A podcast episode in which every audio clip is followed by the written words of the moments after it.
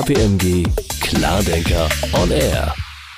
Hallo und herzlich willkommen zu einem Podcast, bei dem heute drei Gäste über ein Thema reden, über das Thema unserer Zeit, digitale Transformation. Dabei die Frau, die mit 25 Jahren eine Firma gründete, später als jüngste Aufsichtsrätin eines DAX-Konzerns in den Medien gefeiert wurde und heute in zwei Aufsichtsräten sitzt. Toll, dass du bei uns bist. Frenzi Kühne, hallo. Hallo, danke schön. Ich freue mich außerdem auf Sina Steidel-Küster, Partnerin im Bereich Financial Services bei KPMG, leitet dort die Innovation. Hallo Sina. Hallo Kerstin. Und ich begrüße Hendrik Törner, Wirtschaftsprüfer und Partner im Consulting bei KPMG. Hallo.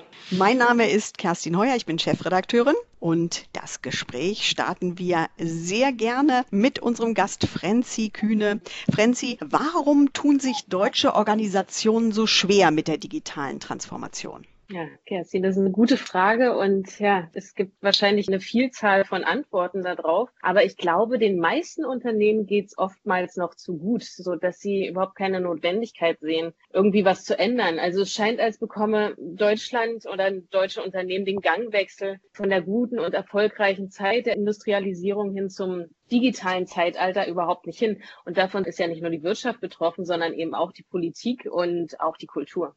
Wie ist deine Meinung, Sina? Für mich kommt oft noch so ein Punkt dazu, dass eigentlich gar nicht so grundsätzlich klar ist, was die digitale Transformation für das einzelne Unternehmen bedeutet. Also möchte ich einfach was Bestehendes digitalisieren oder möchte ich wirklich was Neues machen? Und für mich ist digitale Transformation auch nicht nur die reine Reduzierung auf Technologie in Prozessen, in Produkten oder vielleicht auch Kundenkanälen, sondern es ist einfach wirklich häufig auch diese strategische Ausrichtung, eine klare Vision zu haben und was bedeutet das für meine Unternehmenskultur und insbesondere auch für meine Führung und welche Auswirkungen hat das auf meine Governance-Strukturen, auf meine Organisation, also so dieses ganzheitliche Bild, das fehlt mir einfach noch und da ist die Bereitschaft noch nicht so wirklich da, das ganzheitlich anzugehen aus meiner Sicht. Wenn wir mal über die Hindernisse nachdenken, Hendrik, du bist viel bei den Kunden unterwegs. Was ist denn deiner Meinung nach das am meist unterschätzte Hindernis? Ich glaube, dass das viel damit zu tun hat, über alle Bereiche hinweg zusammenarbeiten zu müssen. Das ist ganz häufig, wenn eingeschwungene Systeme da sind, wenn die Prozesse funktionieren, lange nicht passiert und ist dementsprechend auch einer der Gründe für eine große Stabilität. Und wenn ich da jetzt rangehen möchte und eine Veränderung herbeiführen, dann ist das auch für alle Mitarbeitenden, die daran teilnehmen sollen, zunächst mal eine große Herausforderung. Und das habe ich auch so vor Augen. Wir haben ein Unternehmen dabei begleitet, ihre gesamte Finanzorganisation zum Beispiel auf neue digitale Methoden viel integrierter mit den restlichen Prozessen umzustellen. Einer der wesentlichen Treiber war nicht Unwissen, bei den entsprechenden Mitarbeitenden, das lässt sich ja durch Trainings gut beantworten, sondern auch eine Sorge davor, hier die falschen Entscheidungen zu treffen und im Zweifel über die eigene Rolle zu weit hinauszugehen im Design. Ich würde dem noch was hinzufügen. Ich glaube, dass von vielen Unternehmen die Kultur als unterschätztes Hindernis aufzuweisen ist. Also die Trägheit von Kultur, wie langsam sich Sachen ändern, welche Fähigkeiten bei Menschen belohnt werden, welche Bonussysteme hat das Unternehmen. Also das sind alles noch Faktoren, die da eine riesengroße Rolle spielen.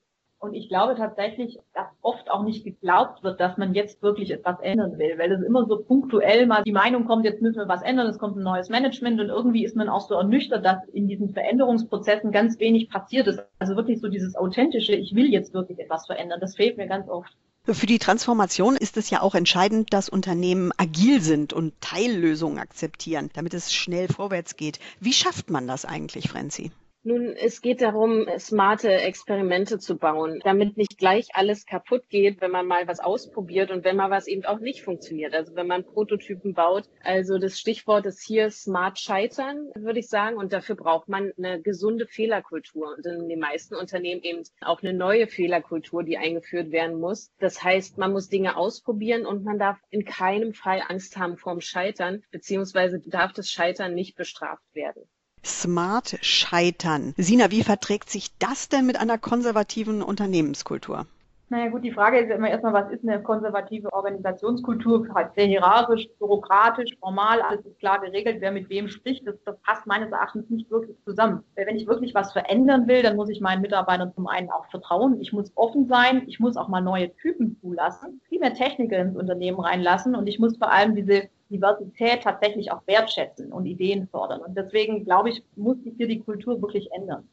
Ja, es kommt ja häufig dabei zu der Herausforderung, MitarbeiterInnen sollen agil arbeiten, aber die Strukturen, in denen sie sind, die sind noch so unflexibel wie vor, ich sag mal, 100 Jahren. Inwiefern verhindern denn Vorstände oder Bereichsleiter dann die Transformation, Hendrik? Ich glaube, es sind nicht ganz 100 Jahre. Ich glaube, dass es sehr viel damit zu tun hat, dass die Organisationen sich gerade in den letzten Jahrzehnten mehr und mehr optimiert und durchorganisiert haben. Und dann habe ich natürlich unterschiedliche Arten von Herausforderungen dieser Art. Da gibt gibt es eine richtig aktive Behinderung von agilen Methoden, dadurch, dass zum Beispiel Entscheidungen nicht weggegeben werden können, dass ich nicht in der Lage bin, Verantwortung zu delegieren oder Themen auch wegzugeben. Es gibt aber natürlich auch das Einwirken, insbesondere zum Beispiel von Bereichsleitern, die ihre Mitarbeitenden schützen wollen, weil zum Beispiel die Linienfunktionen nicht aufgegeben werden, gleichzeitig aber mehr und mehr Anforderungen durch Projektarbeit oder ähnliches aufgegeben werden. Das heißt, mit guter Absicht dann trotzdem aber eigentlich der Effekt ist, dass ich zurückkomme in ganz klassische, klar definierte, im Zweifel dann sogar Waterfall-Projekte. Und dann gibt es natürlich noch eine passive Variante, bei der durch das mangelnde Kommunizieren von Kultur und das Vorleben vielleicht auch teilhaben an den entsprechenden Meetings, Feedback geben eher als entscheiden, Durchführungskräfte, dass solche Dinge dann fehlen und letztendlich in so einer passiven Art und Weise einen Kulturwandel torpedieren. Denn die Mitarbeitenden schauen ganz klar darauf, ob dann auch die Aussage aus Vorstand und Bereichsleitung zusammenpasst mit dem, was dann im echten Leben passiert.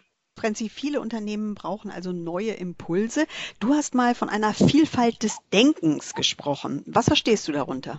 Ich meine damit Vielfalt in jeglicher Form. Also Studien belegen zuhauf, dass divers besetzte Teams bessere Leistungen, bessere Ergebnisse bringen. Und das ist halt messbar erfolgreicher, Diversität in Teams zu haben. Und damit meine ich eben auch, dass Kreativität zugelassen wird, dass andere Ansätze des Denkens zugelassen werden und das eben nicht von, wie Henrik gerade auch sagte, von Führungskräften beispielsweise dann eben nicht erwünscht wird. Und hängt auch damit zusammen, dass Hierarchien beispielsweise aufgehoben aufgehoben werden, dass der oder die Praktikanten mehr gehört werden und eben nicht nach Hierarchie gegangen wird und der oder die, die höher in der Hierarchie stehen, die besseren Ideen haben. Also es ist wieder eine Frage von Kultur und von Kreativität zulassen. Stimmst du zu, Sina? Absolut. Also ich sehe das ganz genauso. Wir sehen es bei uns ja selbst auch bei KPMG. Ist es wirklich ein Wandel da? Junge Teams, was kann ich für Ansätze machen? Ich finde oft, ein Praktikant hat einen viel besseren Ansatz an manchen Stellen wie ein Partner, weil der einfach einen ganz anderen Blick drauf hat. Und das funktioniert sehr gut, definitiv.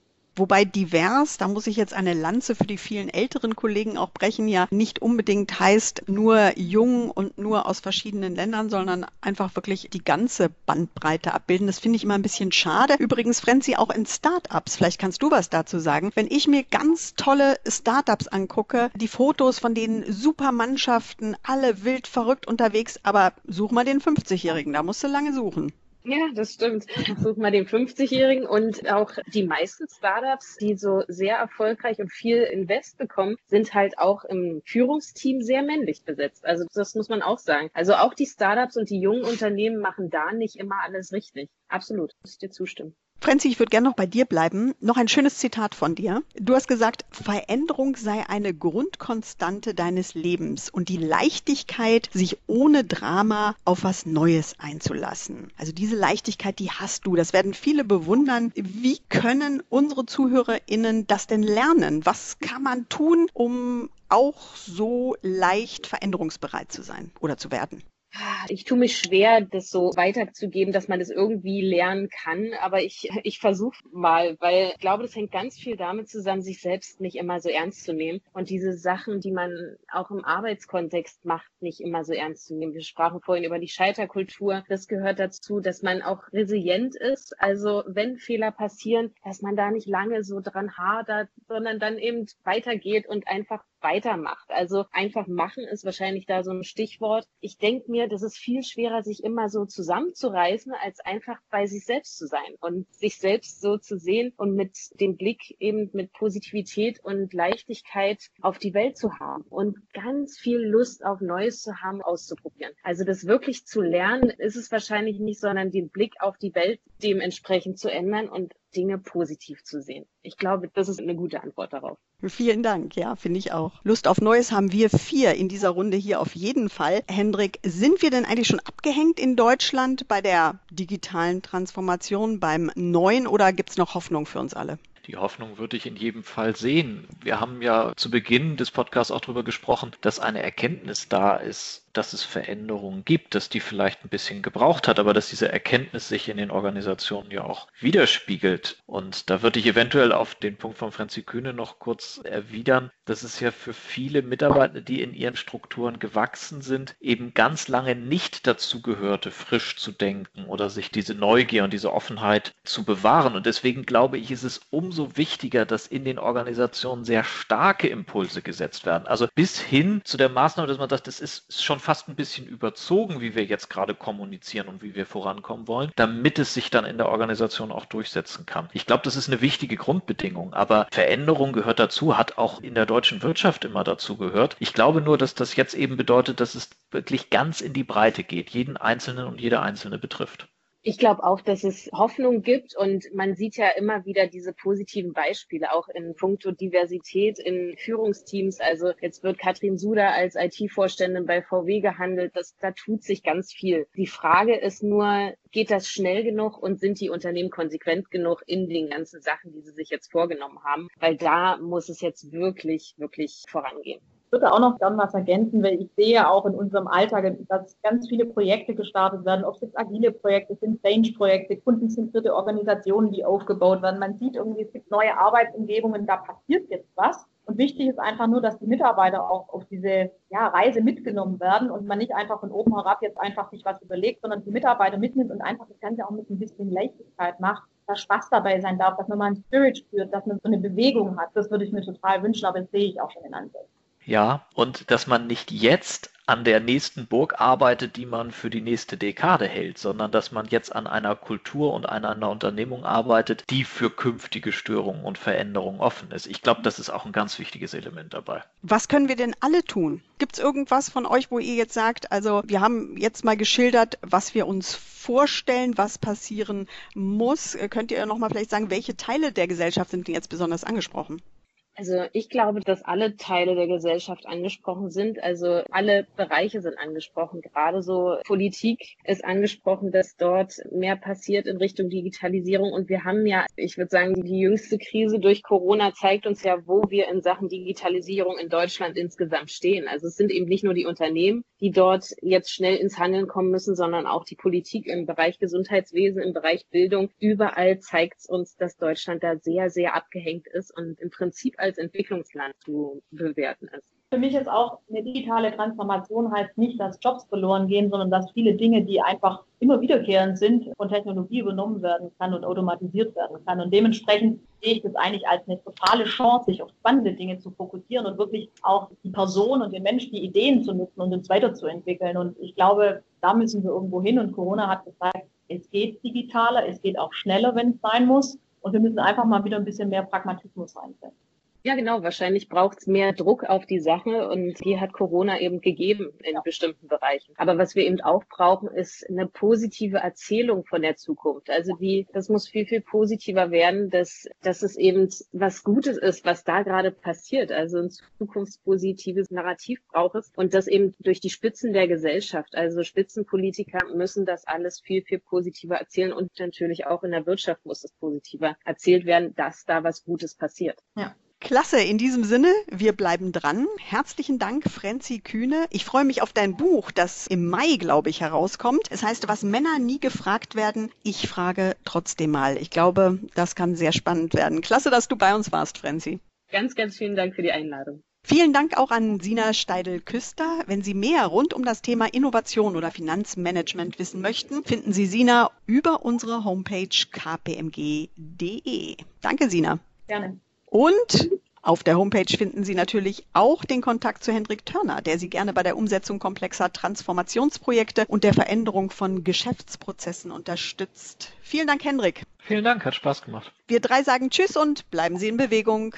Ciao, ciao. Tschüss. Tschüss. KPMG Klardenker on Air.